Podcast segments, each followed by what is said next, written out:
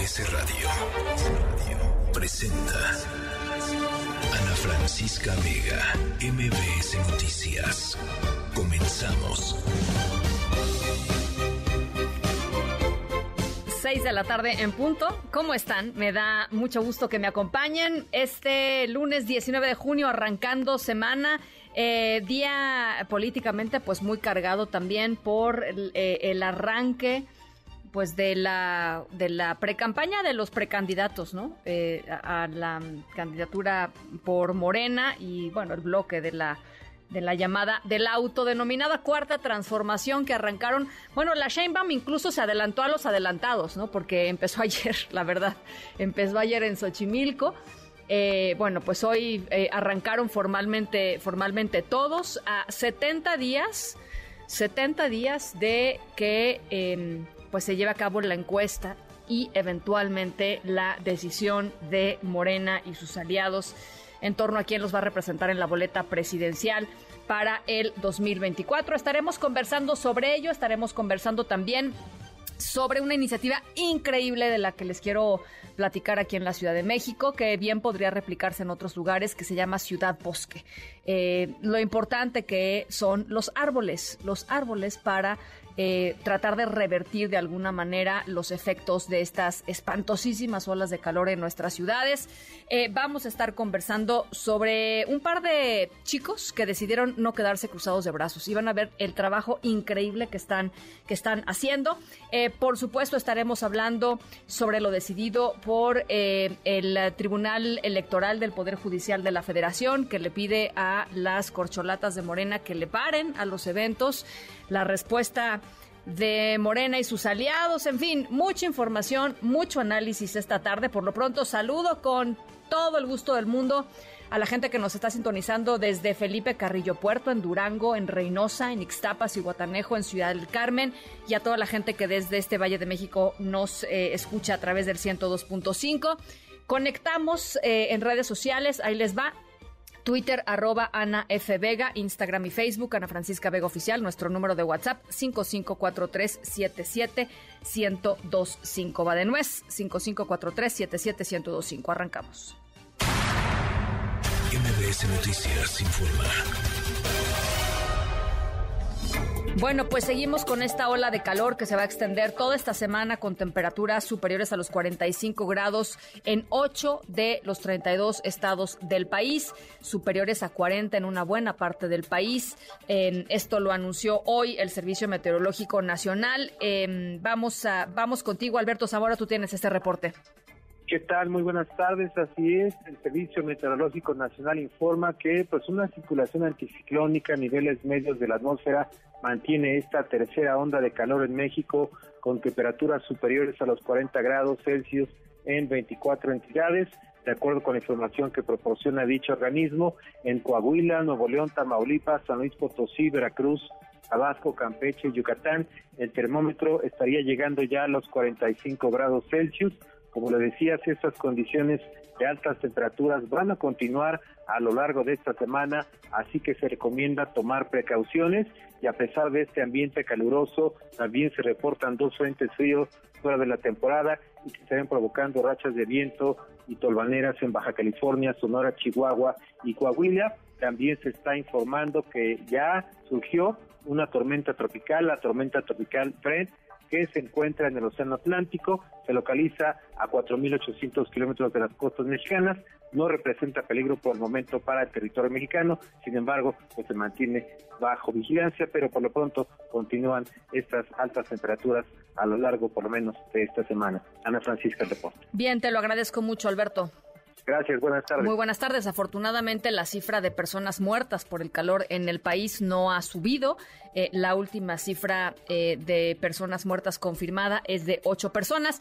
Y en medio de esta ola de calor y con temperaturas eh, pues que le pegan a los 35 grados, eh, allá en Acapulco Guerrero, el Hospital General El Quemado se quedó, imagínense nada más esto, sin aire acondicionado y eh, sin suministros médicos básicos. Esto implicó que el personal, los doctores que trabajan ahí tuvieron que suspender las cirugías que estaban programadas desde la semana pasada. ¿Cómo está la situación en este momento por allá en Acapulco? Eduardo Guerrero, te saludo con gusto. Muy buenas tardes. Buenas tardes, Ana Francisca. Te comento precisamente pues que ante estas constantes denuncias por parte de derechohabientes, así como por, como por personal sindicalizado, debido a deficiencias en la operatividad del Hospital General del Quemado en esta comunidad en el puerto de Acapulco, pues son por falta de medicamentos, estudios médicos, cancelación de cirugías, así como falta del aire acondicionado, entre otros. Esto lo especificó el doctor José Inocente Ariza Tapia, quien es neurocirujano que labora en este nosocomio. Lamentó dicha situación en la cual, según él, ocurre a diario. Dijo esto provocándose a los pacientes y sus familiares quienes sufran por ello. Esto es parte de lo que dijo el galeno. Yo trabajo en el Hospital General, al que llaman el quemado. Hay un desabasto terrible de medicamentos. la mayor parte de los pacientes tienen que comprar sus medicamentos, suturas, medicamentos que se van a utilizar para después de la cirugía, antibióticos, analgésicos, que son los medicamentos para el dolor. Y eso es lo, en la operatividad diaria. Bueno, te actualiza la Francisca que hoy se dio una nueva protesta al interior de ese hospital donde trabajadores este, pues eh, denunciaron de nueva cuenta eh, por estas demandas anteriores. Mencionan que ah, también aparte de esta falta de medicamentos hay también ya falta de alimentos para los pacientes. Esto lo revelaron el día de hoy a través de un video que subieron a las redes sociales donde aparecen pues, los dirigentes haciendo uso de la palabra, entre ellos una de sus líderes sindicales, Mayanin Zúñiga Leiva, quien denunciaba que los pacientes médicos y enfermeras se quedaron sin comer apenas este fin de semana porque el almacén se quedó sin víveres. En este mismo video, Zúñiga Leiva pues presenta a una persona que dice José empleado de una tortillería y acudió al hospital para cobrar pues una cantidad de 2.500 pesos que ya se le deudan por concepto de las tortillas que suministran para los víveres de este hospital. Bueno, pues tremenda la, situación. Estamos eh, eh, al pendiente. Gracias, Eduardo. Buenas tardes, Ana Francisca. Un abrazo, muy buenas tardes. Estamos tratando de hacer conexión con una de las trabajadoras de este hospital. En cuanto logremos eh, eh, la comunicación, vamos, vamos con ella. Por lo pronto, René Cruz, tú tienes información importante. El Tribunal Electoral del Poder Judicial de la Federación confirmó hoy eh, el acuerdo del INE, mediante el cual la semana pasada, ustedes recordarán, aquí lo platicamos, ordenó a las a los precandidatos de Morena que se abstengan de realizar eventos para solicitar apoyo a sus eventuales precandidaturas. Hay que recordar, la eh, etapa de precandidaturas no empieza sino hasta la tercera semana de noviembre. O sea, imagínense nada más en lo que estamos. Eh, René Cruz, te saludo con gusto. Buenas tardes. Igualmente, Ana, muy buenas tardes. Como bien lo comentas, la Sala Superior del Tribunal Electoral del Poder Judicial de la Federación confirmó este acuerdo del Instituto Nacional Electoral, mediante el cual ordenó a las llamadas porcholatas así como a los dirigentes, eh, militantes y simpatizantes de Morena, pues abstenerse de realizar eventos de promoción para obtener la candidatura de ese instituto político a la presidencia de la República.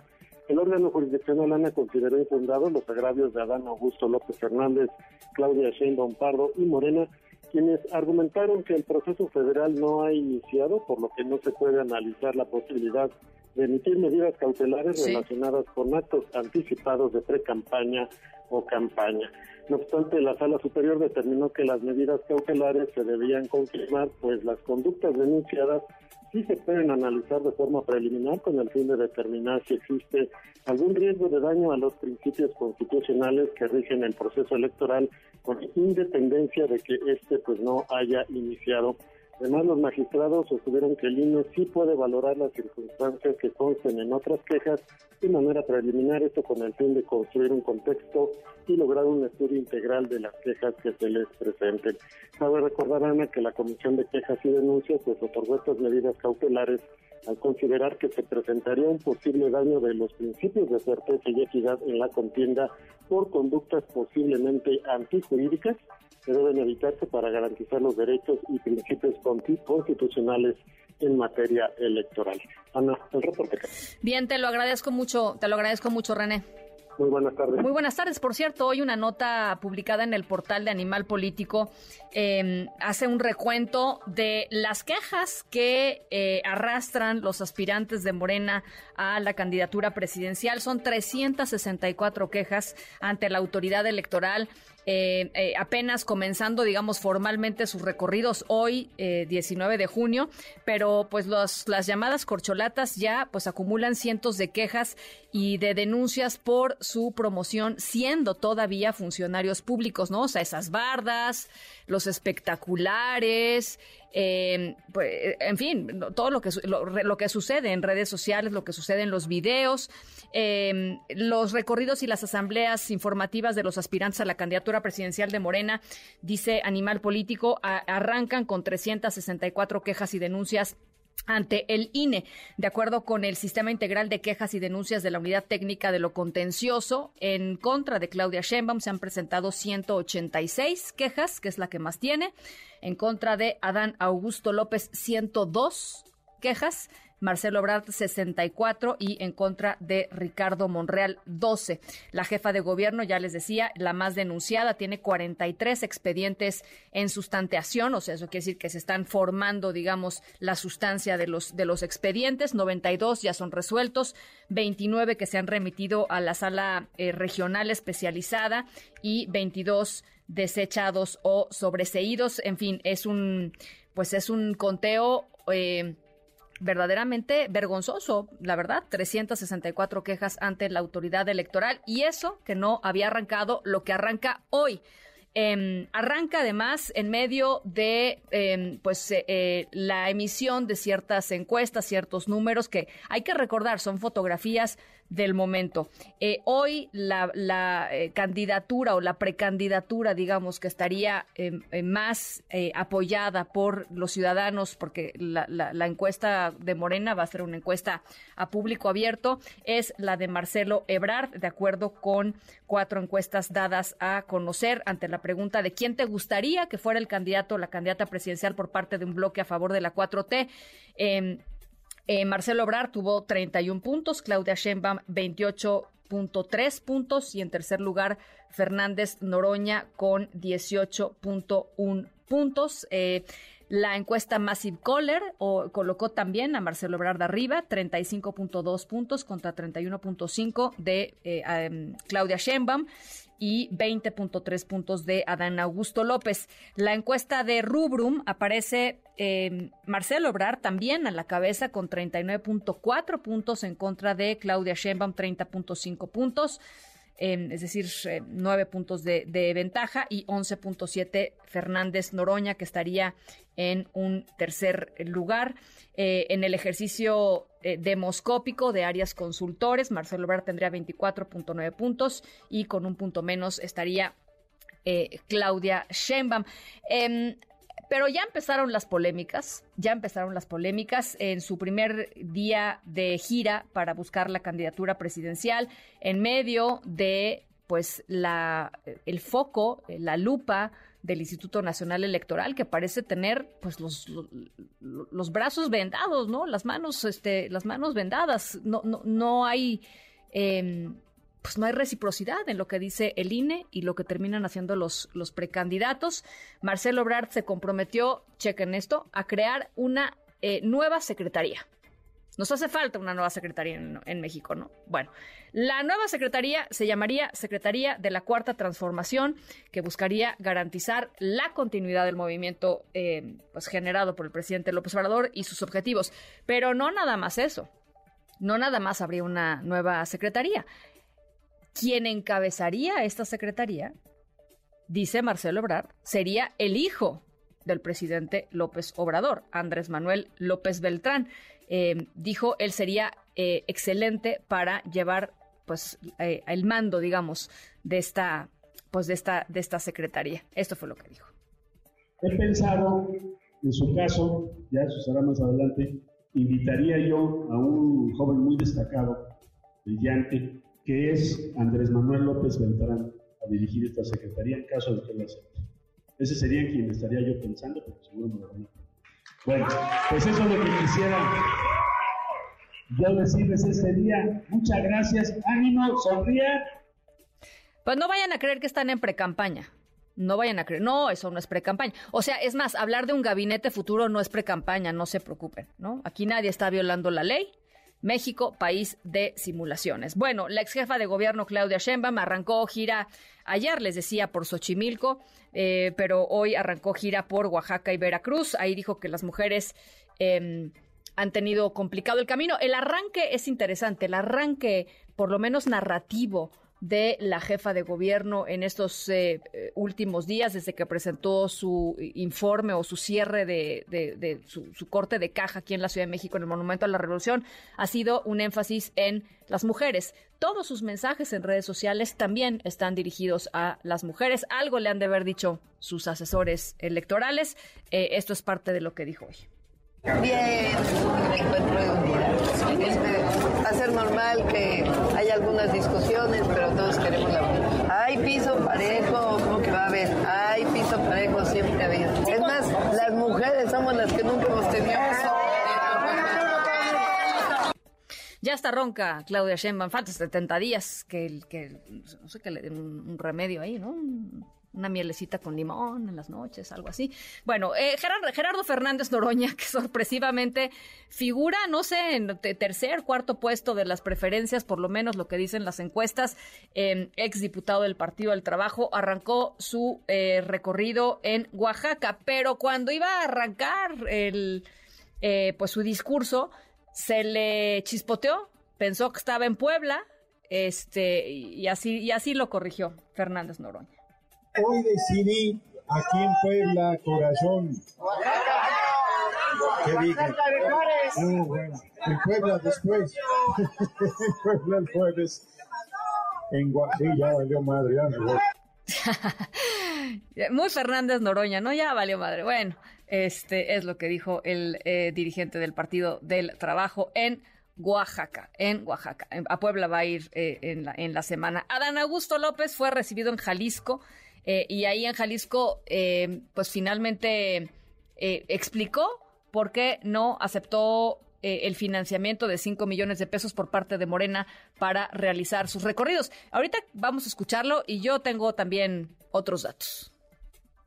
Ya sé que andan ahora diciendo que por qué no acepté el financiamiento público para estos recorridos. 5 millones de pesos. No los acepté porque yo aprendí junto al presidente de la República a construir este movimiento. Cuando éramos solo un puñado de mexicanos, desde allá, cuando iniciábamos en Tabasco, nunca necesitamos de recursos públicos para que creciera lo que hoy es Morena,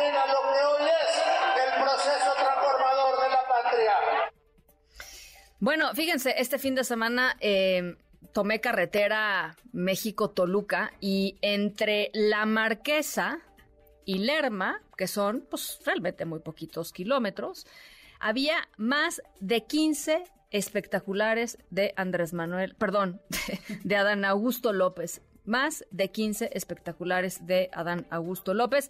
Había como 10 de Marcelo Ebrard, pero pues yo diría que entre 15 y 20 de eh, Adán Augusto López. Es más, unos encima de otros. Eh, con el mensaje, así como Claudia Sheinbaum, el, mensaje son las mujeres. Eh, Adán Augusto López es yo soy el más cercano a Andrés Manuel López Obrador. Y con razón no quiere los 5 millones, pues no les... O sea, pues alguien, ¿quién pompó esos espectaculares? ¿Quién los pagó esos espectaculares? Pues ¿qué creen que somos tontos? De veras, yo creo que creen que somos tontos. O que la mayor parte de los mexicanos son tontos porque eh, tener la desfachatez de poner 17, 20 espectaculares en 10 kilómetros y después decir que alguien más los puso por ellos, de veras, de veras, de veras, es ofender a la inteligencia de los mexicanos. Háganse responsables de sus cosas, caray, ¿no? Háganse responsables de sus cosas.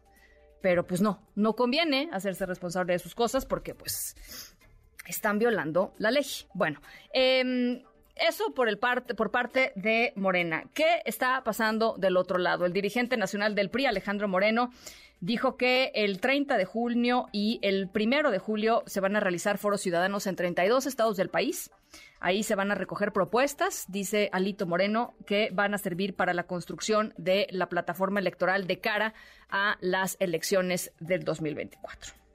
Mientras hoy Morena busca desesperadamente promocionar a sus corcholatitas y hacer de esta campaña un concurso de popularidad, en el PRI tenemos claro que es momento de escuchar a la gente y de poner sus ideas en el centro del debate y del interés nacional. todas las propuestas serán incorporadas a la plataforma electoral de Va por México. Las vamos a promover y las vamos a defender. Bueno, pues ya con toda la música romántica detrás, ¿ustedes le creen al PRI? Bueno, este es lo que dice Alejandro Moreno, que además tuvo eh, tiempo también, por si no fuera suficientemente preocupante lo que le está pasando a su propio partido, de pelearse con Movimiento Ciudadano eh, y mandar ahí un par de spots en contra de Movimiento Ciudadano, que se niega a entrar a la alianza PRI-PAN-PRD justamente por la presencia del Partido Revolucionario Institucional. Bueno, ¿qué tenemos hoy en el mundo, Álvaro Morales? Hola, Ana Francisca Auditorio, un gusto estar contigo en cabina. Y hoy tenemos que el secretario, el secretario de Estado de los Estados Unidos, que sería el canciller de Estados Unidos, Anthony Blinken, se reunió con el presidente de China, Xi Jinping, en la que es la primera visita, Ana, de un canciller en cinco años a China. Y es, por cierto, también la visita del funcionario más importante del gobierno de Biden desde que este comenzó. Y pues esta reunión fue con la intención, pues, de limar asperezas, de mejorar la relación entre las dos potencias. El encuentro aparte llegó al final de la visita de dos días de Blinken en China y tomó por sorpresa a todo el mundo, porque no estaba en la agenda oficial. Fue un bomberazo, como dicen. Eh, la reunión que solo duró 35 minutos fue vista por ambas partes de, de, esta reunión como un éxito y se espera que sea el primer paso para reparar lazos entre ambos países, los cuales, en palabras del canciller chino King Gang, se encuentran en el punto más bajo en la historia desde que se restablecieron en 1979. Eh, uno de estos sucesos que causó tensiones entre ambas potencias fue obviamente este globo que China decía era un globo aerostático, eh, Estados Unidos decía que era un globo espía y lo terminaron tirando. Y entre otros temas que tocaron estuvieron la guerra en Ucrania, los derechos humanos en el Tíbet y en Hong Kong y la posibilidad de crear un grupo de trabajo para combatir el problema del fentanilo en China. Que ellos niegan, que, los chinos niegan, Sí, pero ya están viendo de cómo, de cómo repararlo. Y además Blinken reafirmó la política de Estados Unidos de no reconocer la independencia de Taiwán, un territorio que obviamente pues China clama que es suyo. Eh, y por supuesto se espera que esta visita dé paso a más encuentros diplomáticos, incluyendo visitas diplomáticas ahora de China a Estados Unidos en el futuro. Bueno, pues es importante lo que sucedió allá, allá en China, ya lo estaremos también analizando un poquito más adelante. Gracias Álvaro. Claro que sí, Ana, seguiremos al pendiente. Muy buenas tardes, 622. Ana Francisca Vega, Noticias. In the town where I was born lived a man who sailed to sea and he told us of his life in the land of submarines. So we sailed on to the sun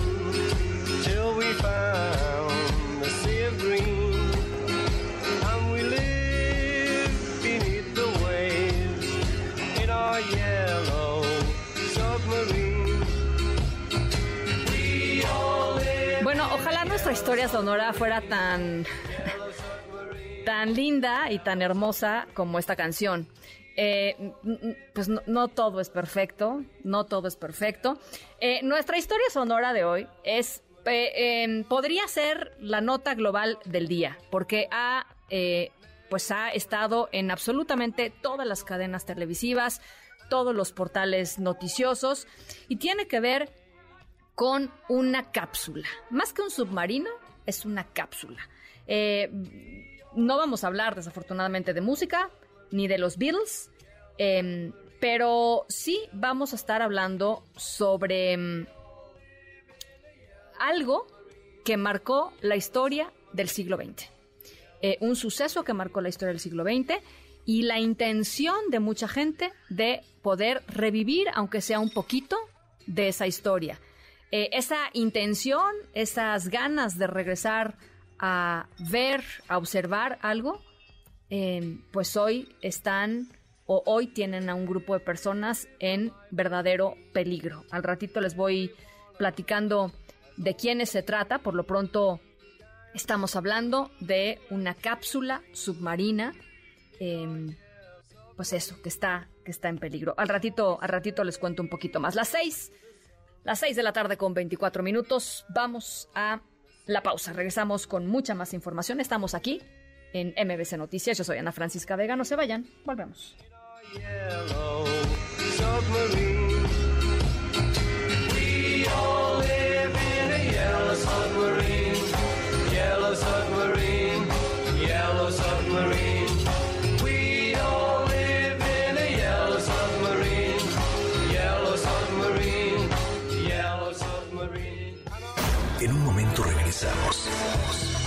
Continúas escuchando a Ana Francisca Vega por MBS Noticias.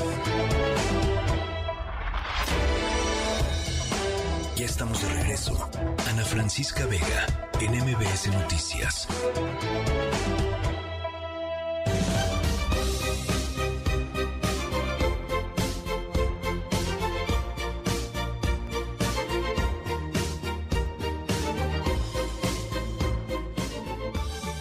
Eh, platicábamos hace ratito lo que está sucediendo allá en Acapulco, en donde la falta de aire acondicionado y la falta de insumos ha tenido como consecuencia que eh, pues se tengan que posponer eh, la realización de, ciertas cirugías, de ciertos procedimientos, pero no nada más está sucediendo algo así en Acapulco. Eh, familiares de pacientes internados en el Hospital General de Zona del Instituto Mexicano del Seguro Social en la ciudad de Cosamaloapan, allá en Veracruz, denunciaron a través de redes sociales que no tienen aire acondicionado en unas instalaciones a pesar de las temperaturas altísimas que hay a consecuencia de la ola de calor de la que hemos eh, platicado en la línea telefónica está Luz Córdoba, familiar de uno de los pacientes internados en el IMSS Cosamaloapan. Gracias por platicar con nosotros esta tarde, Luz.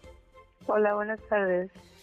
A ver, pues cuéntanos, eh, ¿cómo están las cosas ahorita? ¿Ya, eh, ya, ¿Ya, hay alguna respuesta? No, en absoluto. Es el día 4 que tengo a un familiar internado. Bueno, independientemente del que la falta de este, médicos especialistas, que es una hospital general de zona. No hay este, médicos tratantes en el caso de mi familiar. Es por urología, que no hay urólogo en el hospital. Uh -huh. Este, pues está ahí paliativamente solamente con medicamentos por una infección y no bajan sus temperaturas de 38 y 38. Uh -huh. Justo acabo de llegar ahorita de ahí porque yo estoy viviendo en otra ciudad y este y pues la situación es la misma, ¿no? Estamos ahorita a 42 grados centígrados acá en la ciudad de Cosamaloapan, uh -huh. con sensación térmica de 47. Uh -huh. Y ahí están los pacientes este con ventilador. Lo que dan acceso a través del área de trabajo social es que cada familiar lleve un ventilador.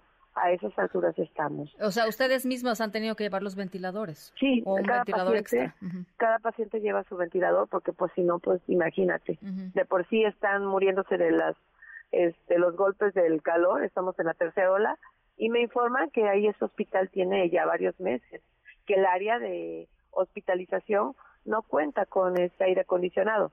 Obviamente el área de los este, directivos y de la, a, a otras áreas pues tienen sus cubículos con aire acondicionado. Yo creo que por eso no se sensibilizan, ¿no? Uh -huh. Pero es totalmente infrahumano estar ahí. Es muy, muy, muy este deprimente ver a, a los pacientes así. Luz. Se han muerto, de hecho. Sí, a ver, eh, platícame de eso, ¿cómo?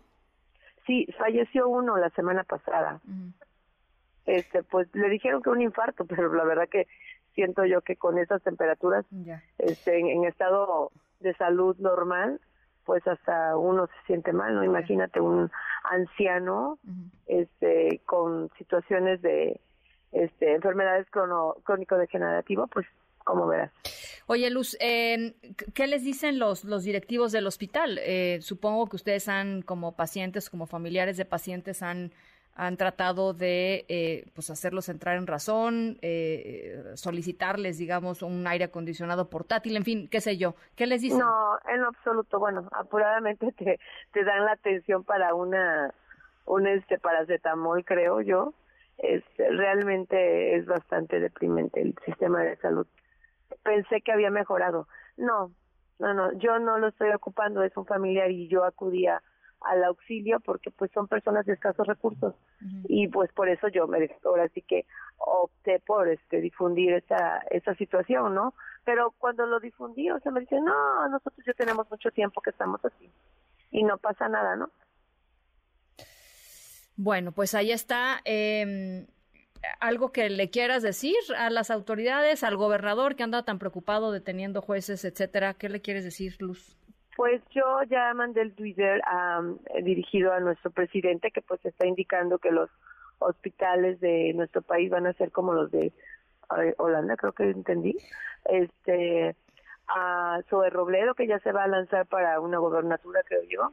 Y pues este a varios funcionarios que deberían estar apoyando. Únicamente me han estado contestando un Twitter que que lo van a atender, pero pues ya es el cuarto día y realmente para componer o darle mantenimiento o cambiar un aire acondicionado considero que no se requiere mucho y menos en esta situación y menos con personas que están jugándose la vida ahí. Eh, ¿Cómo está en general? eh, aparte, yo entiendo que lo de lo del aire acondicionado es pues lo más eh, pues lo más inmediato y lo más eh, importante en estos momentos, pero tengo entendido también que han acusado de eh, camas rotas, de sábanas sucias, porque no se les que no se les eh, cambian con la frecuencia que tendrían que, que cambiarse, cortinas llenas de polvo. em, El, el mantenimiento en general pues sí está este deteriorado, ¿no? Eh, La atención por parte del personal de según de, de fuerza de trabajo, lo que son camilleros, este enfermeros, pues la verdad ellos con las limitantes que tienen lo hacen y lo hacen bien. Este, aquí el problema es que pues los médicos pues nunca están, ¿no? Este están puros eh, puros médicos pasantes o chicos que ocupan del servicio social. La verdad que muy muy muy triste la situación que se está viviendo en por lo menos yo lo que vi en el hospital de zona de Cosamaloapan, Veracruz. y del y de mm, abasto de medicinas.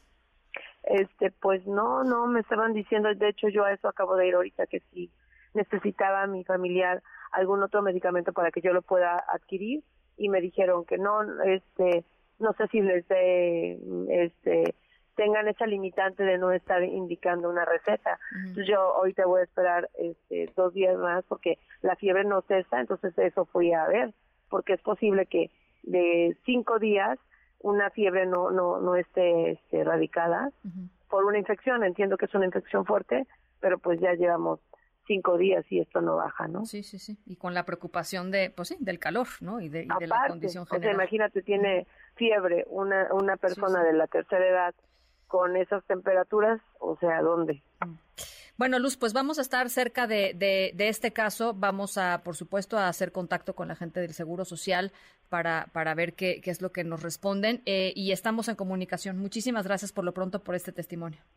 Sí, saludos. Muchísimas gracias. Las seis de la tarde con 36 minutos. Vamos a la pausa. Regresamos con... con... Ana Francisca Vega, NMBS Noticias.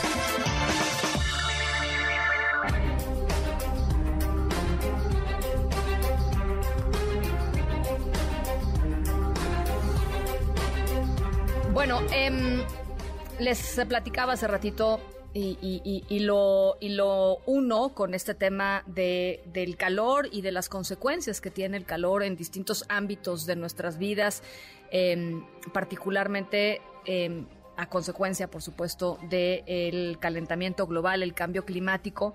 Lo que escuchábamos en Veracruz se repite pues, a lo largo y ancho del país, las historias de eh, las afectaciones, sobre todo en zonas urbanas del calor. Y les decía, eh, cuando arranqué el programa, de una... eh, pues de un proyecto que me pareció muy interesante y muy pertinente y sobre todo eh, creo que es importante saber que hay mucha gente que está haciendo cosas para tratar de revertir y tratar de mejorar las condiciones en las que vivimos en nuestras ciudades. Unos de ellos eh, son los fundadores de Ciudad Bosque. David Valdés está con nosotros en la línea telefónica. Me da gusto platicar contigo, David.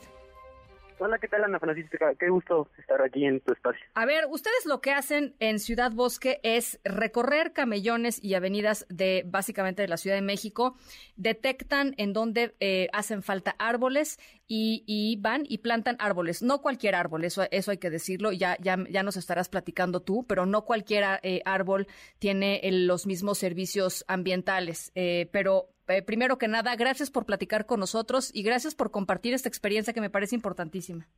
No, gracias a ti. Nosotros comenzamos aproximadamente hace unos tres años. Carlos empezó en Cuapa, yo en Azcapotzalco. Ambos, pues de forma individual, sin ningún tipo de apoyo, ni gubernamental ni, ni de otras personas. Y Ciudad Bosque surge este año. Este año, eh, pues recibimos donaciones, pero bueno, decidimos que nosotros ya habíamos sembrado suficientes árboles, entre los dos llevamos como 500, y entonces decidimos crear una campaña de crowdfunding. Eh, nos colocamos una meta de 60 mil pesos para plantar 500 árboles, así como tú mencionabas, no cualquier árbol, Sí. solamente árboles nativos. Y bueno, nosotros nos apoyamos mucho de la comunidad. Eso quiere decir que las personas se acercan a nosotros, si alguien identifica un, un, un camellón, una banqueta, un lugar para un árbol, nosotros vamos, elegimos la especie y esta persona hace el trabajo más importante, Cuidarlo. que sería cuidarlo claro. por dos años, porque pues desafortunadamente en las acciones de reforestación de gobiernos, instituciones, se plantan los árboles, pero no se tiene el tema de los cuidados. Entonces, aquí nosotros plantamos pocos árboles en distintos lugares, pero asegurando que cada árbol tenga una persona que lo esté cuidando. Cuando, cuando dices árboles eh, eh, que tengan que ver, ¿cómo, cómo dijiste árboles nativos? No, no dijiste nativos. Eh, Sí, sí, los árboles nativos son los árboles que han estado, en este caso en el Valle de México, por miles de años. Sí. Entonces, ¿Cómo qué especies son? A ver, cuéntanos. Claro, mira, por ejemplo, lo que todos conocemos, los capulines, los tejocotes, los ahuehuetes, esos un poco menos por la cuestión del agua. Sí, claro. Pero los huizaches, los mezquites. Hay muchísimas especies de árboles nativos del Valle de México que desafortunadamente no se utilizan. En las calles vemos ficus, vemos jacarandas, vemos eucaliptos, casuarinas, pero Fresnos. muy pocos árboles nativos. Sí. Eh, muchísimos fresnos también, ¿no? Que además son muy alergénicos, ¿no? Sí, claro, ser. los fresnos son nativos, pero la cuestión de los fresnos es que el ambiente de los fresnos es húmedo, entonces se dan en barrancas, en cañadas, por ejemplo en los dinamos, en el Popocatépetl, pero los fresnos se han adaptado a la ciudad. La cuestión aquí es que por la sequía, por el calor, están siendo atacados por una plaga llamada barrenador. Entonces, cuando los fresnos están demasiado estresados, generalmente pronto los va a atacar el barrenador. Entonces, por eso los fresnos ya no son eh, tan recomendables, ¿no? Otra de las cosas que, que he leído, y ya me dirás tú, David, eh, tiene que ver con eh, que uno puede elegir, por ejemplo, un árbol que sea, por supuesto, un servicio ambiental en términos de la sombra que da, en términos de un, montón de cosas que da un árbol, pero además que ayude a los polinizadores a, eh, o sea, que, que flore, ¿no? Y que ayude a los polinizadores a tener ambientes, pues, menos estresados, efectivamente, en, en medio de este calentamiento global, sobre todo en las ciudades, ¿no? Claro, bueno, si dejamos a un lado la parte de beneficios para los seres humanos, los árboles nativos tienen una gran variedad de beneficios a la fauna, ¿no? A los insectos, polinizadores, como tú bien dices, pero también a reptiles, también a mamíferos, son sitio pues de alimentación, sitio de refugio y en el caso de las aves también eh, sitio de percha, muy importante. Oye, David, eh, la, gente que quiera ayudar, que quiera colaborar, que diga yo, pues no sé, tal vez puedo cuidar un árbol o quiero ayudar y quiero aportar 200 pesos para comprar un par de arbolitos, eh, ¿cómo, los cono cómo, los conecta? Este, ¿hay, ¿Hay alguna página en donde puedan ver todo esto que nos estás contando? Porque yo, eh, digamos, he visto eh, un par de reportajes que sacaron de ustedes, este, que además se avientan a- a camellones muy peligrosos, David, ten cuidado. Sí, claro. Sí, es una labor a veces medio riesgosa, pero pues en general creemos que poco a poco la sociedad se va sensibilizando y pues hay más ejemplos de, de personas que aportan a ejemplos de personas que, que están en contra de, de la- de los árboles. Sí, sí. Entonces, ¿en dónde los pueden localizar? Nos pueden localizar en Twitter, en Facebook y en Instagram como Ciudad Bosque. Ahí nosotros eh, pues recibimos cualquier tipo de apoyo, ya sea en especie o en efectivo. Y también pues podemos atender sus dudas, sus inquietudes que tengan sobre qué especie elegir, dónde, cuándo y todo este tipo de situaciones. Oye, yo una vez, una vez este, me, me enteré de alguien que estaba plantando un, bos, un bosque, perdón, plantando un árbol en, su cam, en el camellón que estaba enfrente de su departamento y llegó la delegación en ese entonces a decirle que no podía plantar. David, ¿de qué se trata eso? Claro, mira, eh, oficialmente cualquier plantación de árboles necesita un permiso. Pero cuando tú te acercas a la alcaldía, te acercas Ajá. a la alcaldía, en primera los funcionarios no saben de lo que le, de lo que les hablas Sí. y en segunda cuando ya pues, lo logras, ellos te dan la especie que tienes que plantar, ellos te dicen dónde la tienes que plantar, entonces, eh, pues eso, pues, Pues yo sí. creo que diezma cualquier tipo de iniciativa ciudadana para mejorar nuestro entorno inmediato, ¿no? Pues claro, porque si te dicen plántalo a 15 cuadras de tu casa o a 10 cuadras de tu casa, pues no es lo mismo a que lo plantes enfrente en donde puedas cuidarlo y puedas, ¿no? Este, Exactamente, y también las paletas vegetales que tienen las alcaldías, eh, pues llegan a ser pues poco adecuadas. Sigue la jacaranda, por ejemplo, en la paleta vegetal, eh, algunas acacias, incluso tulipanes africanos que tienen ahí una situación que envenenan a las abejas nativas y pues desafortunadamente no, no hay una cuestión gubernamental de, de preocuparse por este tema. Bueno, entonces, para toda la gente, ya saben, arroba Ciudad Bosque, pueden encontrar a David eh, y, y a su y a su y a su Carlos. a Carlos, exacto, a su socio eh, fundador. Eh, y mientras tanto, si ustedes están interesados, ya saben, capulines, tejocotes, huizaches, mezquites son algunas de las especies que vale la pena eh, seguir propagando aquí en la Ciudad de México. Te agradezco muchísimo, David. Ojalá nos eh, permitas un día acompañarte un recorrido, ¿no? ¿Te late? Sí, claro que sí, es creo que es súper importante que esto se ponga en los medios porque bueno, creemos que plantar árboles realmente no resolverá la situación porque pues las olas de calor son una cuestión eh, pues sistema, sistémica, ¿no? Eh, pero bueno, yo creo que ya desde el momento en que esto se pone en la conversación, en la agenda pública, ya es una, un gran avance. Por supuesto, ayuda, o sea, de que ayuda, ayuda. Claro. Muchísimas gracias, David. Muchísimas gracias a ti. Gracias, David Valdés, de Ciudad Bosque, las 6 de la tarde con 44 minutos. Planten un árbol, en serio. Plántenlo y cuídenlo. Este, se van a sentir muy bien con, con ustedes. ¿Qué andamos bien? ¿Qué ¿Y esto qué? Mi árbol y yo de Alberto Cortés. No, bueno, nos pusimos de manteles largos para este arranque de semana. Eh, vamos a la pausa, en serio, planten un árbol, de veras, planten un árbol. Con trocitos de madera hicimos una barrera que no se dañara. Mi árbol brotó. Mi infancia pasó. En un momento regresamos. Continúas escuchando a Ana Francisca Vega por MBS Noticias.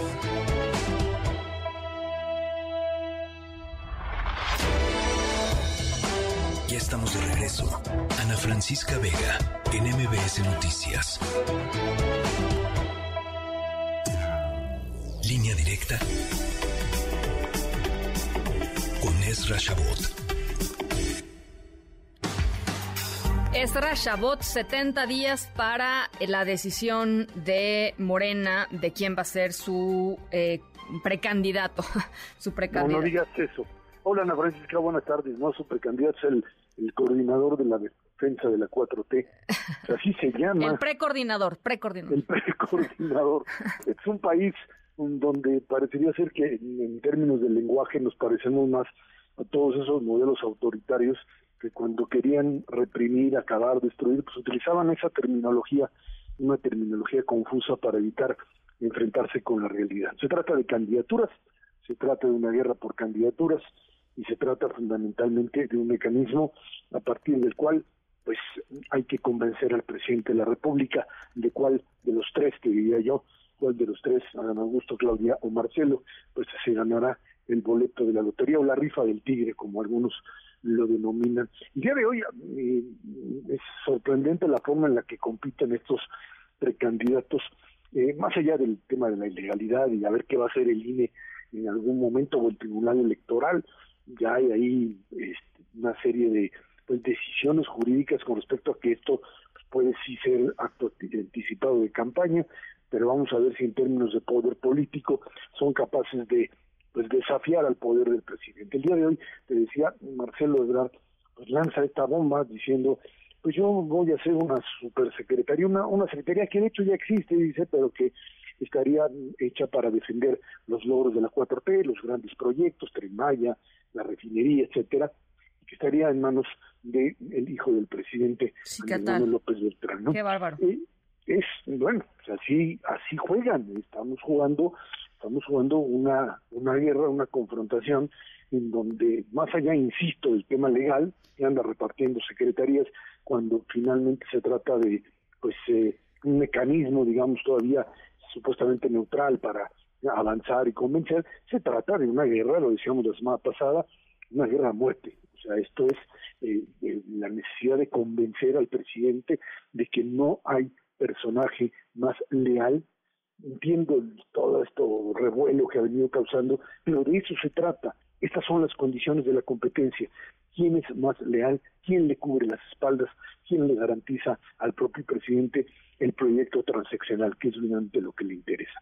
Yo no sé si van a cumplir, mm, si Marcelo lo hará, si es que es el candidato, o si Claudia lo hará igual, o en el mismo caso estaría Dan Augusto una vez que toman el poder, porque esa idea del maximato todavía me parece un poco difícil de procesar en las actuales condiciones, pero lo que sí queda claro es que están tratando cada uno de ellos de demostrar hasta dónde son capaces de ser leales al presidente, de no eh, traicionarlo en un momento determinado y de convencerlo de eso. Que es, la verdad, lo mismo que trataban de hacer los eh, pues, precandidatos priistas en su época, nada más que sin el reflejo de los medios de comunicación, sin salir a hacer campañas, pero que era exactamente las mismas patadas bajo la mesa que hacían pues, los precandidatos que resultaron ser candidatos como Echeverría, como López Portillo, Miguel de la Madrid y el propio Carlos Salinas de Gortari. O sea, establecer lo que sería una, un mecanismo para sacar de la jugada al contrincante. La De guerra, la, la guerra, este, eh, Ezra, eh, tú dirías, eh, a ver, para toda la gente que nos está escuchando, eh, seguramente recordarán este libro de Luis Espota, Palabras Mayores, que a mí me parece maravilloso y que si no lo han leído, de veras léanlo, se- además de que se van a divertir mucho, se van a dar cuenta de que no ha pasado demasiado tiempo entre ese México de Luis Espota y hoy, Ezra. No, yo, yo te diría, ahora sí que a mí me tocó vivir en México de Luis Espota eh, y que sí es descrito de una manera genial. Yo te diría que sí algo pasó en todo ese tiempo y hubo una apuesta por un modelo democrático. Ah, no, claro. No, en- Me Eh, refiero, sí. o sea, me refiero a- a- al tema de lo que estás describiendo ahorita, que es eh, eh, la forma en cómo el presidente López Obrador decidió llevar la sucesión. Así es, eso eh, eh, es un brinco al pasado, es un salto mm, hacia la historia, intentando darle sesgo de pueblo, sesgo democrático, eh, con un lenguaje que yo te diría similar a los destapes que de alguna manera incluso me tocó a veces hasta cubrir con respecto a esta idea de que de repente las fuerzas sociales, el partido, el pueblo se agrupa en torno al candidato que es finalmente el candidato del presidente.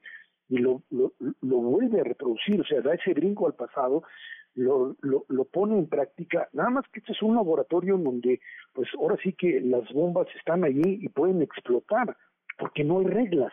En las otras eh, veces, pues eh, fuera de la rebelión camachista, la de Manuel Camacho en el 93-94 y, y toda la tragedia que eso ocasionó, fuera de esa, pues desde las épocas de Ruiz Cortines dejamos de ver esta idea de un proceso o una rebelión. Creo que la última rebelión es Saturnino Sevillo, por ahí con, con.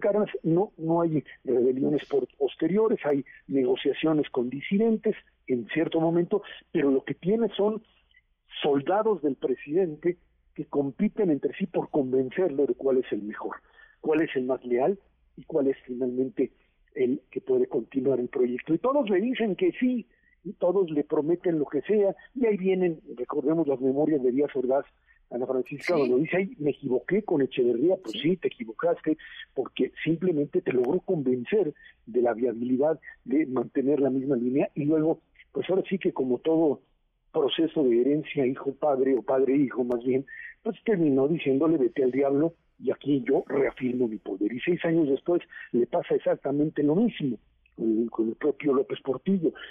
¿Va a pasar esto de aquí en adelante? No sabemos, hay competencia, vamos a ver qué hace la oposición, hay mil variables.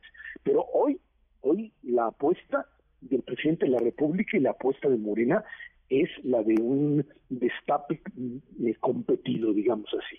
Ahí los aviento al ruedo, al circo romano, decía yo en la mañana. Sí, sí, sí. Es, es un circo romano, mátense, destácense y luego me avisan quién es el bueno. O más bien, quién me puede convencer de que es el bueno. Y creo que esa es la apuesta que estamos teniendo. Bueno, pues son 70 días en donde pueden ocurrir muchísimas cosas y a, y a partir de ahí, por supuesto, pues las precandidaturas, en fin, eh, ya, ya lo estaremos conversando, pero pues eh, hoy el, el primer día de, de estos 70. Ezra, te mando un abrazo. Así es. Igualmente, buena tarde. Muy buena tarde, las 6 con 56. Ana Francisca Vega, NMBS Noticias.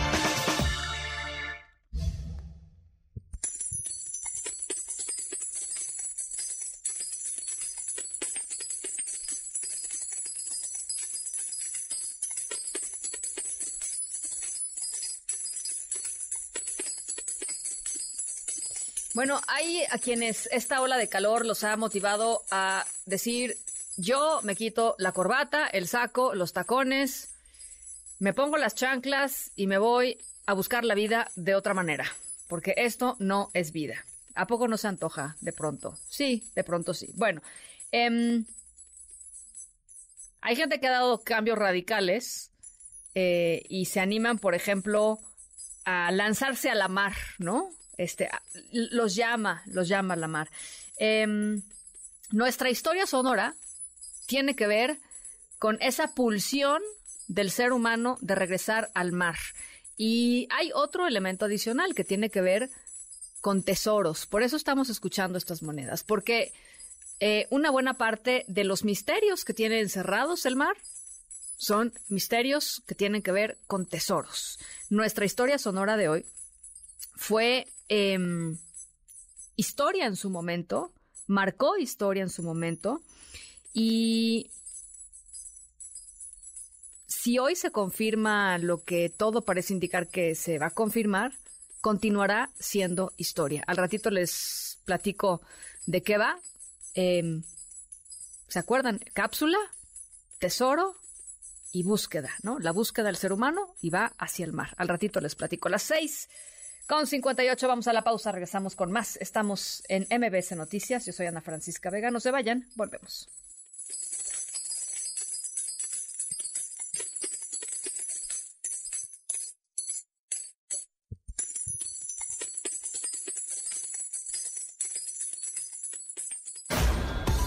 En un momento regresamos.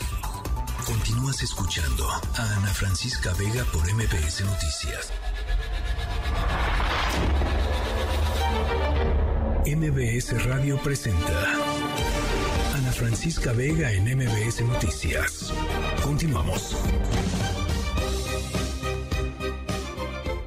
7 de la tarde con 6 minutos. Gracias por seguir con nosotros aquí en MBC Noticias. Hoy arrancando semana, lunes, lunes 19 de junio de 2023. Va nuestro número de WhatsApp 5543-77125. Va otra vez 5543-77125. Eh, algunas eh, llamadas aquí. Muchísimas gracias eh, por platicar con nosotros. César Augusto nos dice, hola Ana Francisca, respecto al tema de la nota que acabas de darnos, esos de Morena no solo piensan que somos estúpidos, eh, además no entiendo cómo, si es lo mejor para México, están haciendo campañas y lo que dice que ya ha hecho López Obrador es lo debido, no tendrían que hacer ninguna campaña, todos votaríamos por ese partido. Te envío saludos, muchas gracias César, Eh, gracias René, gracias Milton, Eh, ahí algunas de las llamadas. Mucha información en la siguiente hora. Estaremos conversando con el analista político José Antonio Crespo sobre cuáles son las opciones frente a nosotros y cuáles son las opciones del Instituto Nacional Electoral, del Tribunal Electoral del Poder Judicial de la Federación, para lidiar con lo que está sucediendo en el, en el ambiente político. ¿Qué pasa? ¿Cuáles son las herramientas que tienen eh, pues a su alcance estas dos instituciones de nuestro sistema electoral?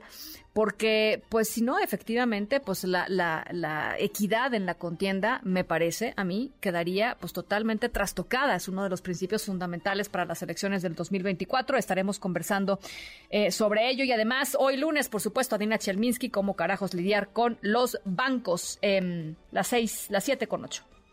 Las 3 esta tarde.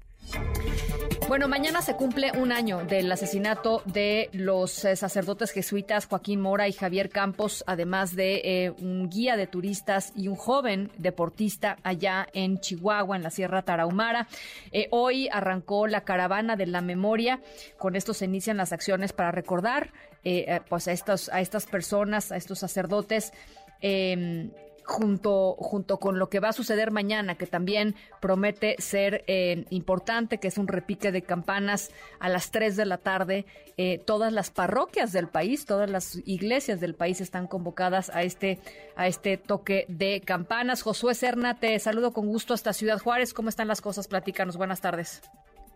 Muy buenas tardes y todo el auditorio. Como lo mencionas, a prácticamente ya unas cuantas horas que se cumple el primer aniversario luctuoso del asesinato de los sacerdotes jesuitas Javier Campos y Joaquín Mora en el poblado de Cerocahui.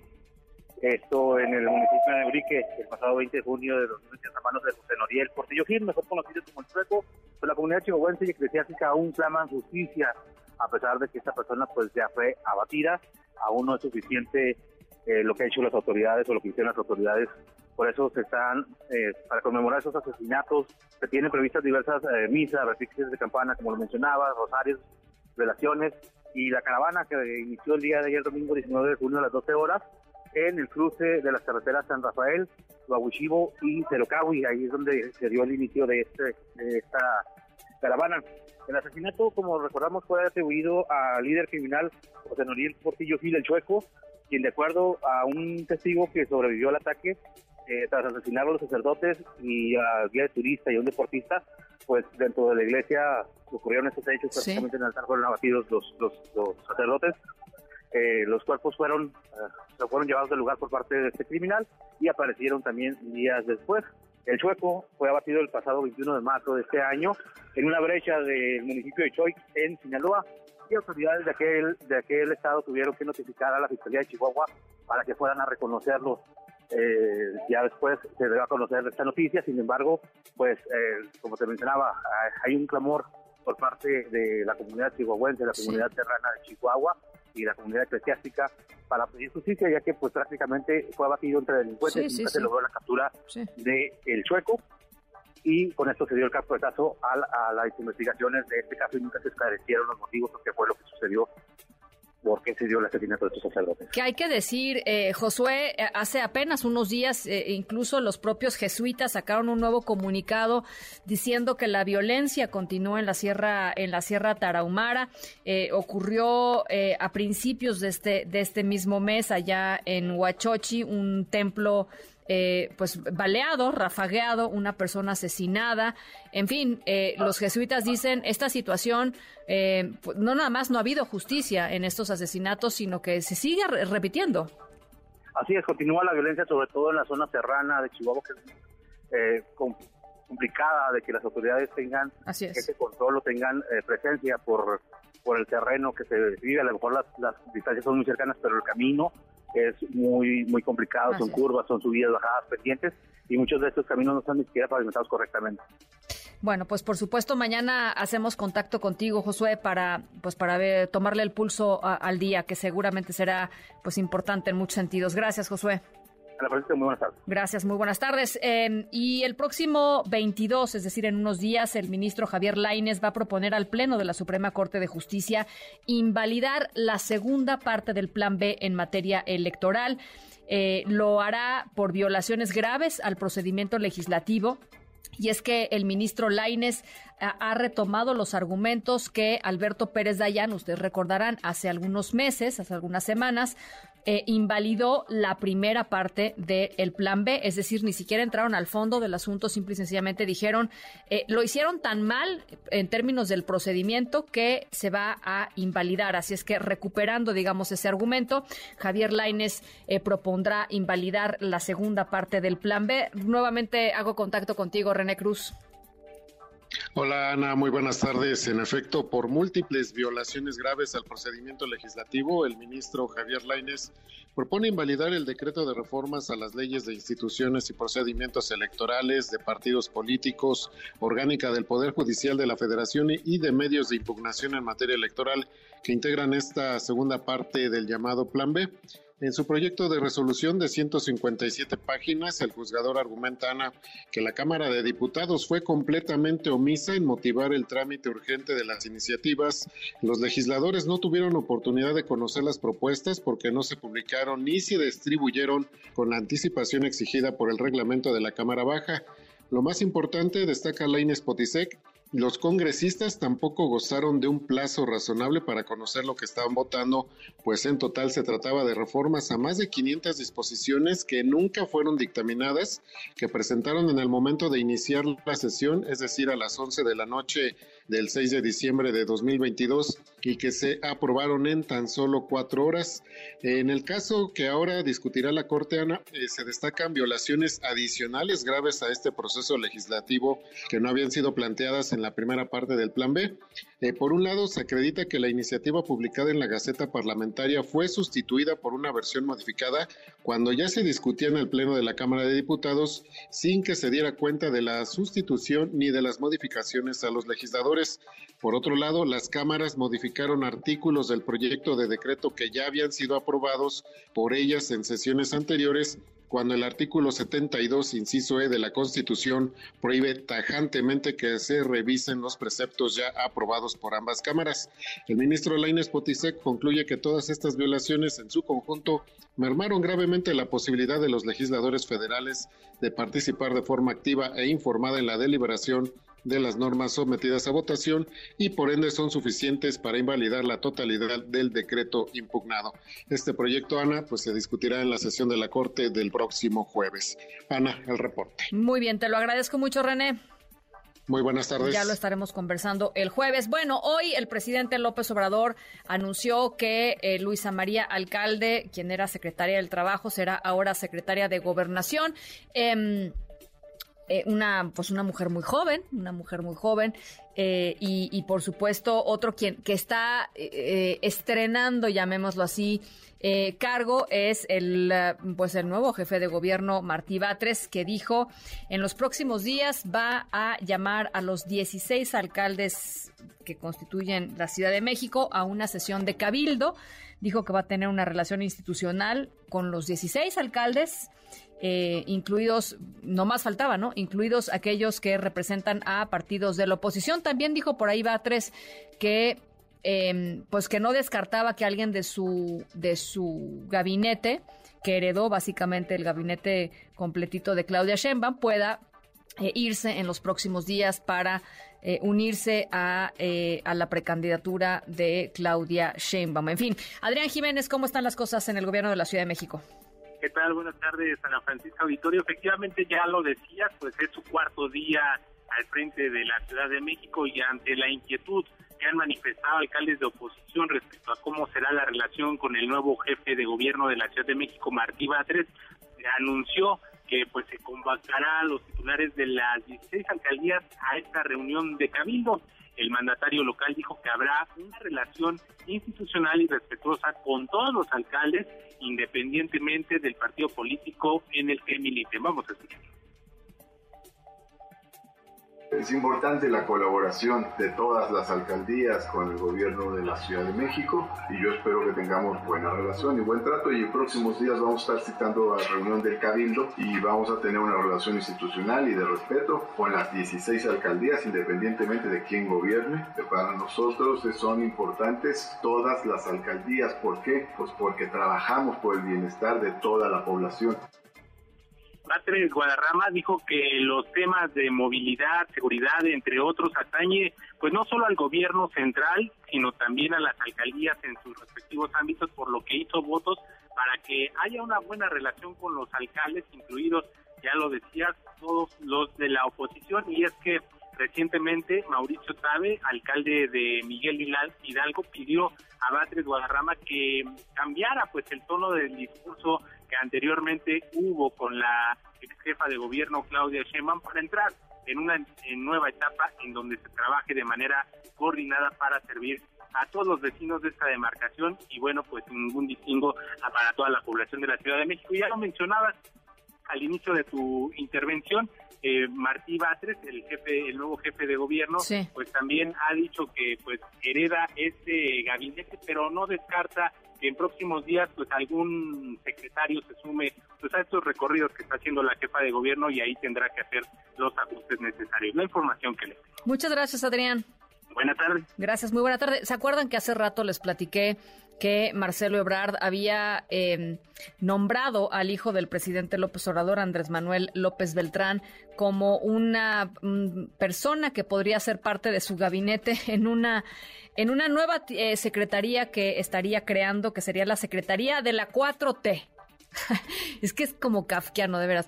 Em, la Secretaría de la 4T, que tendría, em, pues bajo su em, liderazgo, la em, encomienda de continuar con los preceptos y de asegurarse que los preceptos de la 4T se concreten y se lleven a cabo en este país en los próximos años, es lo que dijo el canciller Marcelo Ebrard. Bueno, pues ya hay respuesta por parte del hijo del presidente López Obrador. Dice que agradece la generosa oferta, pero dice se mantendrá al margen para que no sea utilizada su respuesta en favor o en contra de ninguno de los demás aspirantes a la coordinación de los comités de defensa de la Cuarta Transformación.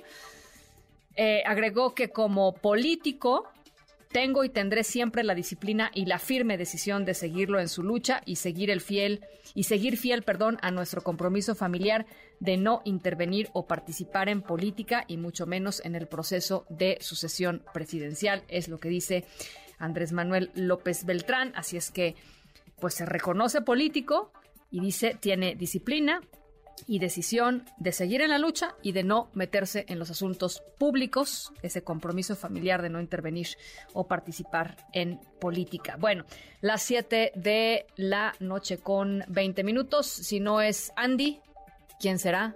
El secretario o secretaria de la 4, Beatriz Gutiérrez Müller, no sé, podría ser, ¿no? También. No, no sabemos. Bueno, vamos a la pausa. Regresamos con más. 5543-77125. 5543-77125. Pausa regresamos. En MBS, noticias que ponen de buenas.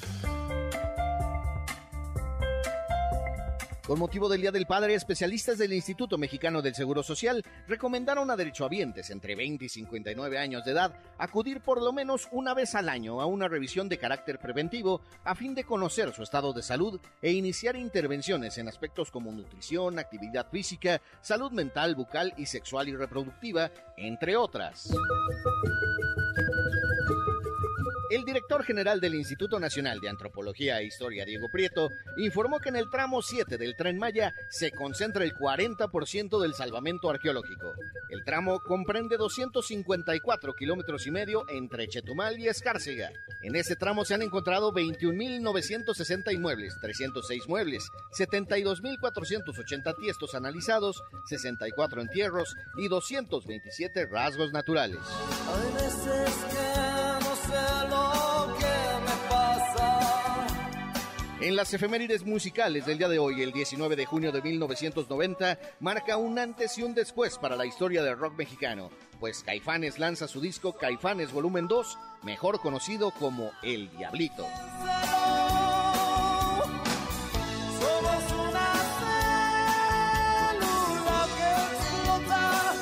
MBS Noticias, Javier Bravo.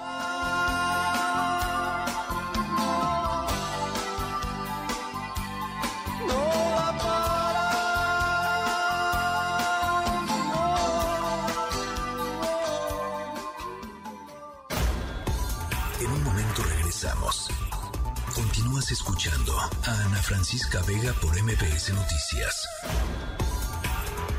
Continúas escuchando a Ana Francisca Vega por MBS Noticias.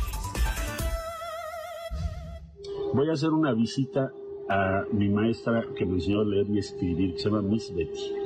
Y voy en el bochito que me regaló Rosy, el eléctrico. Entonces ahí les voy contando. ¿Por qué inicio ahí? Porque la gratitud es la base de todo en esta vida. Hoy decidí aquí en Puebla, corazón. ¿Qué dije? Ah, bueno. En Puebla después. en Puebla el jueves. En Gua- sí, ya valió madre. ya me voy. En Oaxaca.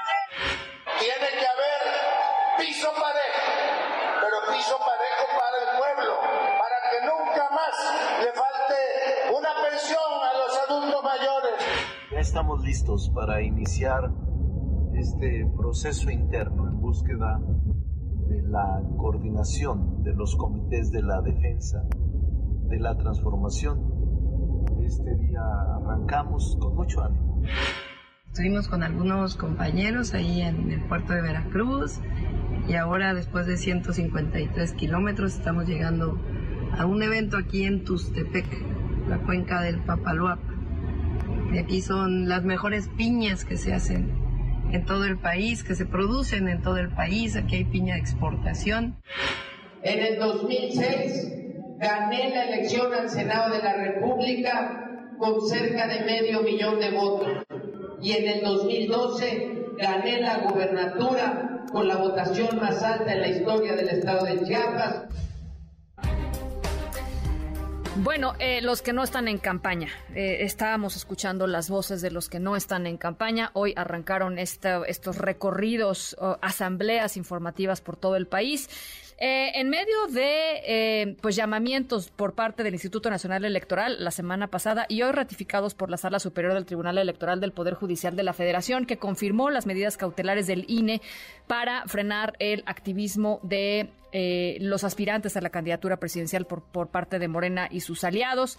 Eh, a través de un comunicado, el tribunal llamó a Morena eh, a Claudia Sheinbaum, a Adán Augusto López y a Marcelo Ebrard a evitar hacer eventos y actos de promoción de cara a las elecciones del 2024. De hecho, eh, ahorita mismo está llegando una información de reacción ya de Mario Delgado, el presidente nacional de Morena, que eh, pues le recordó al al ex canciller Marcelo Ebrard que si no acata las medidas del INE podría poner en riesgo sus aspiraciones. ¿Por qué? Pues porque el canciller Ebrard, el ex canciller Ebrard, eh, no nada más eh, hizo un acto proselitista, sino que habló de crear una nueva secretaría e incluso de nombrar al hijo del presidente López Obrador, Andrés Manuel López Beltrán, al que se le conoce como Andy, eh, secretario de esta secretaría encargada de eh, afianzar, digamos, la cuarta transformación del país. Eh, ¿Qué herramientas o qué dientes tienen las instituciones electorales mexicanas para valer, hacer la ley? eh, para hacer valer la ley, ¿qué, qué nos espera en los próximos días y cuando efectivamente comiencen las precampañas? La, la situación, pues muy complicada. José Antonio Crespo, analista político, me da como siempre muchísimo gusto platicar contigo. ¿Qué tal, Ana? Muy, igualmente, mucho gusto. Mira, efectivamente van a estar sobre la rayita de la ley, eh, porque por un lado se dice que es un proceso para nombrar a un coordinador de los comités de defensa, por otro lado están hablando claramente como candidatos a la presidencia, en las entrevistas en las que hacen, en sus actos, que evidentemente son de campaña, pues empiezan a decir, como es el caso de Marcelo el día de hoy, lo que van a hacer desde la presidencia, sí. no no desde la coordinación, que se supone que están compitiendo. Ajá. Luego hay un evento donde llega Claudia para pedir su registro, para renunciar, y le dicen presidenta, le gritan presidenta, no le gritan coordinadora, le dicen presidenta, bueno, este y que se va a ir a, los, a, a Palacio Nacional. Entonces ellos mismos están dando los elementos de decir, pues estamos dándole la vuelta a la ley, ¿no? Eh, claramente es la campaña, claramente lo que se está buscando es a la candidatura presidencial, lo estamos haciendo cinco meses de anticipación, lo cual está prohibido por la ley. Entonces ellos mismos pues están dando los elementos de que todo se trata de un de, pues de una simulación, pero las autoridades, preguntabas tú, ¿qué, qué dientes tienen? Sí tienen dientes, tanto el INE y sobre todo el tribunal, que Sí. es la, la máxima instancia. La última instancia es decir si sí o si no se aplican las sanciones, porque la ley electoral en su artículo 226 claramente dice que si se empieza a hacer campaña Ay, se nos cortó la comunicación con José Antonio Crespo. Sí, se perdió la comunicación con José Antonio Crespo. Vamos a retomarla en un segundito más. Y yo nada más me acordaba, fíjense, el año pasado, en el 2021, eh, a Salgado Macedonio eh, se le quitó la candidatura a la gubernatura del estado de Guerrero, ¿se acuerdan?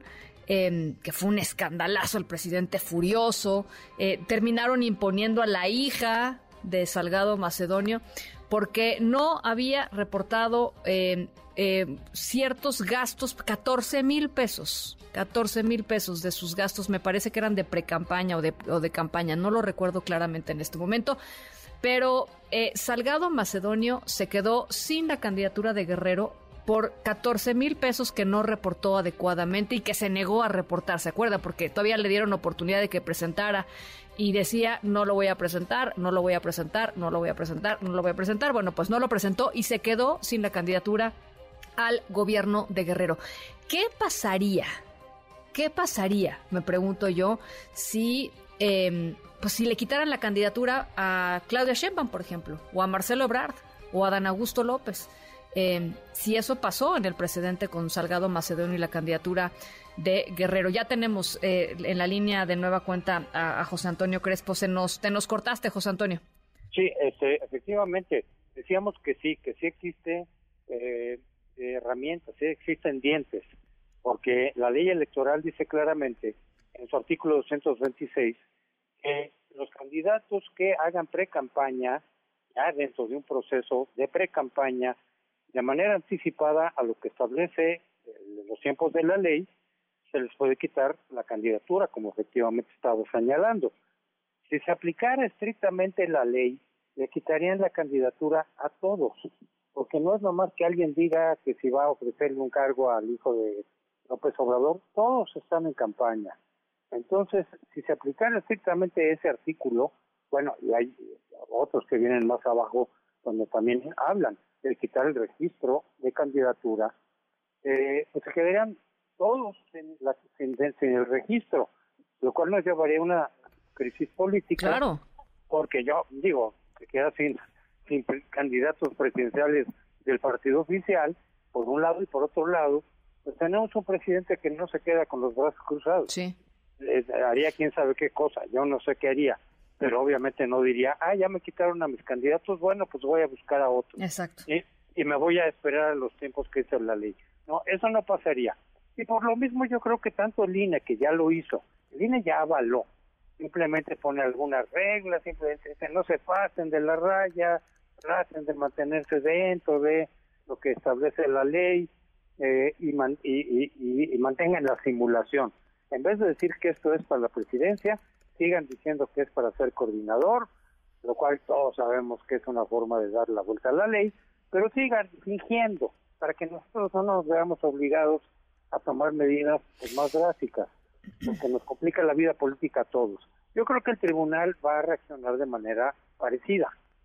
Entonces sí vamos a tener una campaña donde se está violando la ley, pero que todo el mundo se va a hacer un poco la vista gorda, porque las consecuencias políticas de aplicar estrictamente la ley pueden ser muy graves. Bueno, a ver, ahora la otra parte también, eh, José Antonio, es si, si digamos en un en un escenario en donde le, le decidan quitarles eh, la candidatura, tú lo decías muy bien, el presidente no se va a quedar cruzado de brazos, pero eh, en el fondo, yo creo, José Antonio, que lo más frustrante de todo esto es que quizá nunca podamos contar la verdadera historia de esta elección.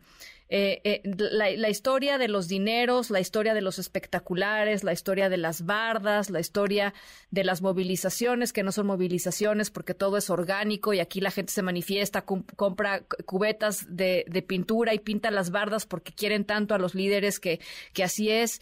Y es, es, es frustrante y es eh, insultante, José Antonio. Sí, totalmente, porque efectivamente lo de la lo de los fondos para la propaganda, eso, eso no es de ahorita. Exactamente. Va, va, a seguir ocurriendo, pero viene desde hace un año o un poco más. ¿De dónde han salido esos espectaculares que hoy por todos lados los ves? De, de Adán, de, de Claudia, de Marcelo, por todos lados están, por todo el país. ¿Quién los pagó? Eh, ¿Con qué dinero? Bueno, eso mismo te mete en una situación en la cual si supiéramos exactamente de dónde vino ese dinero, pues entonces se anularían las eh, eh, esas candidaturas también. Eh, entonces no vamos a saber efectivamente bien a bien qué es lo que pasó. Lo único que sí estamos apreciando es que se está violando la ley de pies a cabeza y que pues parece que todo el mundo está de acuerdo en voltear la vista para otro lado por las consecuencias políticas decíamos que eso pueda generar. Pero eso debilita la democracia electoral, Claro. debilita la ley, debilita el Estado de Derecho y le va a quitar legitimidad, incluso si gana Morena, a menos que gane por un margen muy amplio, pero si gana por un margen no tan amplio, pues todo el mundo va a decir, pues claro, si tú rompiste las reglas, te delataste cinco meses, lo cual ya sabemos que esto se traduce en una gran ventaja por encima de los otros contendientes. Ujú. O sea, es un, es un, es un hecho consumado, eh, José Antonio. Sí, yo creo que ya esta, esta elección presidencial del 24 ya inició con el pie izquierdo, inició ya de manera ilegal. Eh, y eso a nadie le ayuda, le quita legitimidad al propia, a la propia elección, al propio ganador de la elección, quien quiera que sea, sobre todo si es de Morena, porque es Morena el que está violando. Yo espero que la oposición, que están también ahí viendo cómo le hacen y demás, vean la forma de no caer en lo mismo. Que no vayan a decir como Morena lo hace y no les pasa nada, nosotros lo vamos a, a hacer. Que vean la manera de ir preparando, en fin, la plática sí se puede. Sí puedes decir tú en las entrevistas yo quiero ser presidente. Lo que no se vale es iniciar el proceso legal, que ya inició Morena el día de hoy. Eso no se vale antes de tiempo. Y no se vale usar recursos públicos para la promoción personal. Yo no he visto en el caso de la oposición eh, que se hayan usado recursos para espectaculares y todo eso. Lo único que están haciendo es recorriendo los medios y platicando lo que ellos piensan, lo que lo, lo que ellos creen. Ahí no se está violando la ley. Pero en el cambio, en caso de Morena sí hay, sí hay recursos públicos ya utilizados para la promoción personal. Todo el mundo lo puede ver. Y ya se inició formalmente esta pre-campaña nada más porque le cambiaron de nombre y dijeron, no sé, para el, para el coordinador de, de la 4T. Bueno, en estos momentos precoordinadores. Eh, sí, En este- bueno, el, el proceso es para nombrar Sí, al sí, coordinador. al coordinador, al coordinador. Entonces ¿Qué? ellos son aspirantes, Aspirantes. para ser coordinadores. No, no, no. Es, es, es- es la simulación, ¿no? México, país de simulación. Punto. Totalmente, totalmente. Estamos en eso. Bueno, pues eh, José Antonio, gracias como siempre, muy interesante, muy interesante tu lectura. Ojalá podamos conversar en lo que en lo que viene. Con mucho gusto, Ana, por supuesto que sí. Un abrazo, José Antonio Crespo, eh, analista, analista político. Ustedes lo conocen muy bien. Las 7 de la tarde con 38 minutos. Ana Francisca Vega, NMBS Noticias. Bueno, además de que no tienen, eh, pues ni siquiera ventiladores que les puedan dar a los pacientes en Veracruz, también está pasando otra cosa gravísima en el estado que tiene que ver con la aprehensión de la juez Angélica eh, N, que fue imputada como presunta responsable de los delitos contra la fe pública y tráfico de influencia en agravio del servicio público. Esto fue lo que informó la Fiscalía General del Estado de Veracruz. Eh, la audiencia en la que se va a resolver la situación jurídica de la juez se va a llevar a cabo el miércoles, miércoles 21 de junio a las 10 de la mañana. Las cosas muy complicadas. Eh, Analicia Osorio, te saludo con gusto hasta Veracruz. Buenas tardes. Hola, ¿qué tal? Buenas tardes, Ana Francisca. Pues tal y como comentas, esta audiencia para resolver si será vinculada o no a proceso la jueza Angélica Sánchez por los delitos eh, que, ya, que ya comentaba se va a llevar a cabo el próximo miércoles. Mientras tanto, quedó en prisión preventiva en el penal de Pacho Viejo. Esto entre una serie de acusaciones de que la detención se llevó a cabo sin los protocolos necesarios, ya que su familia señala que inclusive no se le leyeron los derechos, mientras que el Instituto Federal de la Defensoría Pública indicó que estuvo incomunicada durante varias horas sin permitirle siquiera comunicación con ellos, que eran sus defensores. Asimismo, te cuento que el gobernador del estado de Veracruz, Cuitlagua García Jiménez, aseguró que la jueza presionó a las autoridades del penal de Coahuila para dejar en libertad a Itiel N., alias el Compa Playa, y de quien se le acusa, bueno, que justamente estuvo involucrada en su liberación de manera irregular. El, gobernador, según lo que indicó, ella tenía comunicación con los abogados del presunto delincuente y por eso ellos lo estaban esperando ya a la salida del penal, aún antes de que se dictara la sentencia, de que se dictara esta no vinculación a proceso. Esto hay que recordar, sucedió después pues de un amparo, de la resolución de un amparo que se dio a favor de Itiel N y en el cual la jueza tuvo que reponer la audiencia de vinculación a decidió que no había elementos suficientes para poder hacerlo. Escuchemos al gobernador. pues la jueza de Cosamaloapan, que dejó evidencias de que presionó a las autoridades del Penal Federal de Coahuila, falsificando datos y extralimitándose. ¿Por qué le urgía tanto liberar al delincuente? ¿Y por qué exigió que se liberara en una hora? Ahorita voy a pasar el video donde el presidente muestra ¿sí? el documento y ahí está la presión. Le dice a las autoridades penales, libérenlo y les damos una hora. Ante las múltiples críticas que se han suscitado en torno a este caso, la detención de la jueza, el gobernador criticó que no se esté cuestionando la razón por la cual, según él dijo, se protege a un delincuente y que la conversación se haya tornado en torno a la situación de la jueza y la forma en la que está actuando la Fiscalía General del Estado de Veracruz. Es el reporte. Oye, Analicia, eh, la, em, la eh, eh, Defensoría Pública, el Instituto Federal de Defensoría Pública, dice que quien está acompañando eh, eh, la acción legal que está siguiendo la Fiscalía en contra de la jueza. Dice que hay una situación de alto riesgo para la jueza.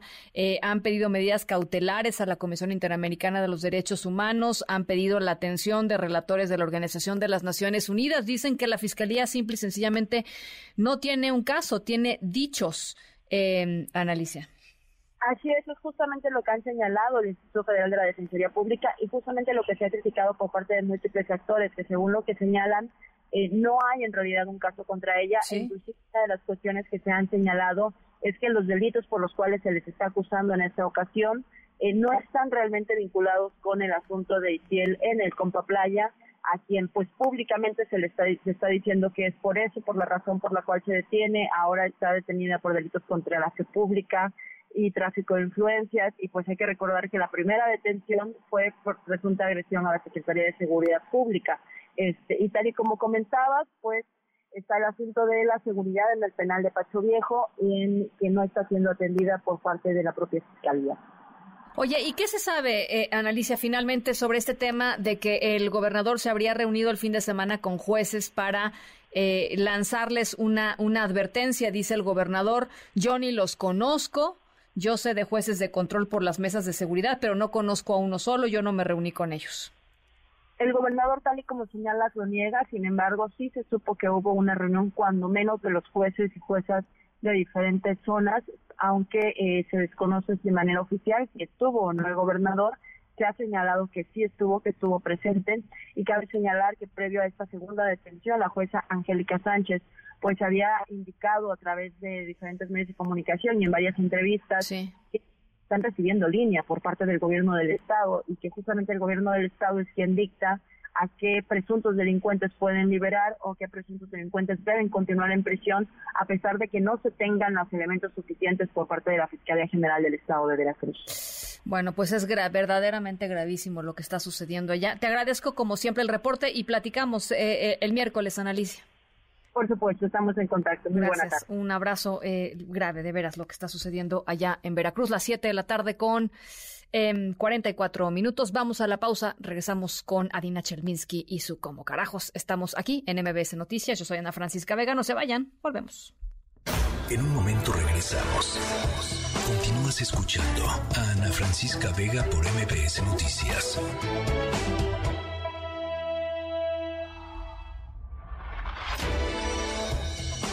Ya estamos de regreso. Ana Francisca Vega, en MBS Noticias. ¿Cómo carajos? Finanzas personales con Adina Chelminsky. Adina Chelminsky. Ana Francisca, hoy te traigo un caso de la vida real y este caso de la vida real soy yo. A ver, ah, sí, te, te, te leí, te leí ahí por ahí un tuit. Mira, cuando hablé hoy en la mañana con tu equipo para ver qué, qué tema íbamos a tratar hoy, estaba yo en medio de tratar de resolver un problema con el banco. Un problema sencillo que no he podido resolver.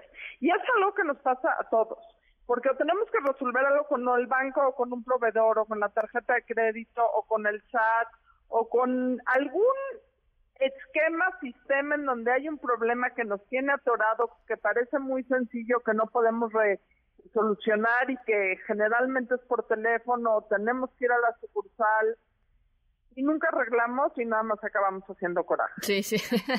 qué horror, qué horror, sí. Sí, tiene un, un efecto real en nuestras finanzas personales, porque número uno es tiempo perdido, número dos sí son trámites que impactan nuestra vida financiera, definitivamente tienen un impacto directo, y número tres, necesitamos aprender a solucionar las cosas por nosotros mismos. A ver, Porque- échale. Primer punto, A ver. y lo voy a decir porque es el primer punto que no lo compro, que cumplo. El que se enoja pierde.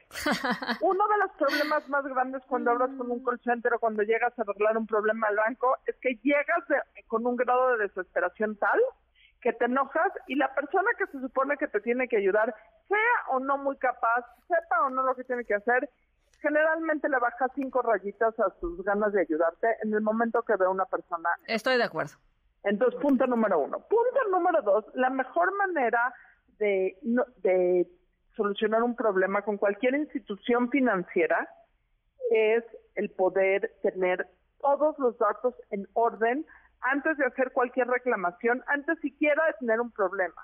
Todos debemos tener un archivo en donde tengamos, por ejemplo, los números de las tarjetas de crédito, las direcciones a las que están asociadas esas tarjetas de crédito, los correos electrónicos de la tarjeta de crédito y aplica para tarjetas de crédito, contratos, créditos, deudas, para todos los movimientos financieros, cuentas de ahorro, para todo tenemos que tener un archivo, un Excel muy sencillo con todos los datos. ¿Por qué? Porque en el momento de llegar a hacer una reclamación y nos preguntan cuál es su número de cuenta, y empiezas a decir que no tienes un número de cuenta, etcétera, etcétera, número uno es tiempo perdido y número dos, realmente no vas a poder llegar a ninguna solución. Entonces el punto uno más importante, cada, que, ten un archivo, ten un Excel, ten una computadora, ten un documento de una hoja de Word, ten un cuadernito donde lo tengas y cada, antes de tener cualquier problema, apunta todos los datos de... Eh, de Sí, me cualquier sí. instrumento financiero que tengas por si algún día los llegas a necesitar. El día que pierdas tu tarjeta de crédito no vas a estar histérico o histérica tratando de reportarla porque tienes el número apuntado en algún lado y lo puedes consultar y santo remedio. Sí. En ese mismo archivo te han apuntado cuáles son los números para poder acceder al A los al- sistemas, a los al- a sistémicas. la ayuda que tengas. Claro. Las redes sociales, sobre todo Twitter, se han vuelto un método para eh, establecer quejas. No es el método más efectivo. Es un método que te- muchas veces te eh, ahorra el coraje, pero no es el método más efectivo. El método más efectivo es siempre el teléfono, que no me encanta, pero se ha vuelto un tema importante, y asistir directamente al sucursal. Con todos los datos y con todos los papeles que necesitas tener guardados en ese archivo. Tercer punto. Si es un proceso largo de reclamación, necesitas llevar un seguimiento de todas las personas con las que hablaste, el día que hablaste y la respuesta que te dieron. Sí es muy frustrante cada vez que hablas con una persona de volverle a explicar la historia desde cero, pero tienes que apuntar el nombre de la persona que te atendió, el número de caso que te dieron, la resolución que te, que te llegaron y cualquier dato importante dentro de ese periodo de reclamación. Número uno, para poder hablar y poder llevar un proceso mucho más tranquilo. Y número dos, porque si vas a escalar todo esto a la Conducef, a la Profecto o con cualquier persona e institución que lo vayas a escalar, necesitas tener un historial de todo lo que has Completito, hecho muy bien. para para poderlo para poderlo manejar Muy de bien. una mejor manera. Bueno, pues es importante y sobre todo la paciencia, mi querida Dina. Yo te vi de- verdaderamente descuadrada eh, o te leí descuadrada en la mañana. Este, espero que se haya arreglado tu problema. Te mando un abrazo. El que se enoja pierde, Ana. Te mando un abrazo. Las seis, las siete de la tarde con 53 minutos. Ana Francisca Vega, NMBS Noticias.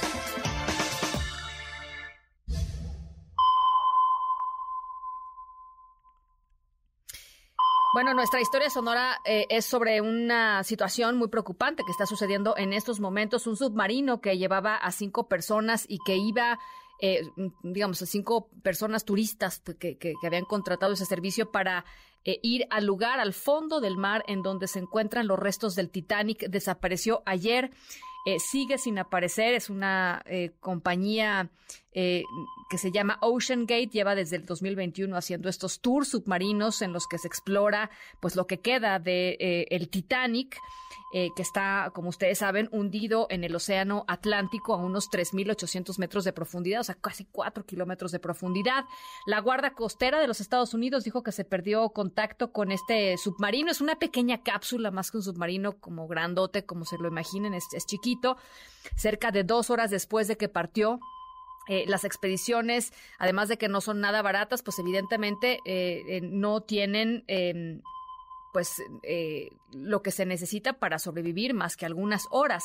En este caso están hablando de suficiente oxígeno para cuatro días, están en momentos muy críticos están los gobiernos de Canadá y los Estados Unidos desplegando un operativo conjunto para tratar de encontrar esta cápsula y rescatar a estas cinco personas, pues antes de que se termine el oxígeno que pues hoy las mantiene o en teoría las mantendría las mantendría vivas. Es vital por supuesto encontrar eh, este vehículo porque además no puede abrirse por dentro incluso si es que estuviera eventualmente en la superficie. Así es que muy complicada la situación.